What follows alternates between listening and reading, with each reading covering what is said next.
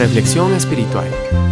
Un momento de enseñanza, exhortación y palabra para instruir en justicia.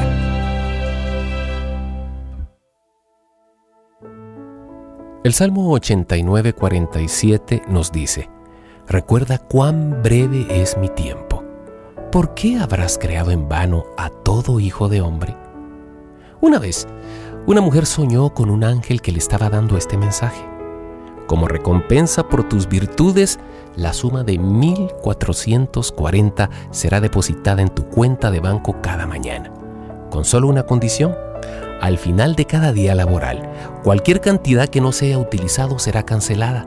No se sumará con el del próximo día, ni se acumularán intereses, cada mañana unos 1.440 nuevos serán acreditados. El sueño fue tan real que le pidió al Señor que le mostrara lo que significaba. Él la llevó a darse cuenta de que ella estaba recibiendo 1.440 minutos cada mañana, el número total de minutos en 24 horas.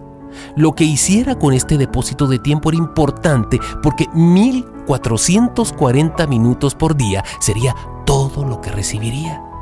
Cada uno de nosotros tiene una cuenta parecida.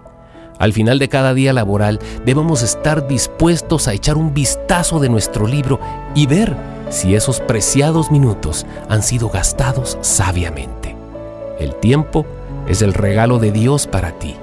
Lo que hagas con tu tiempo será tu regalo para Dios. ¿Amas la vida? Entonces no malgastes el tiempo, porque de eso está hecha la vida.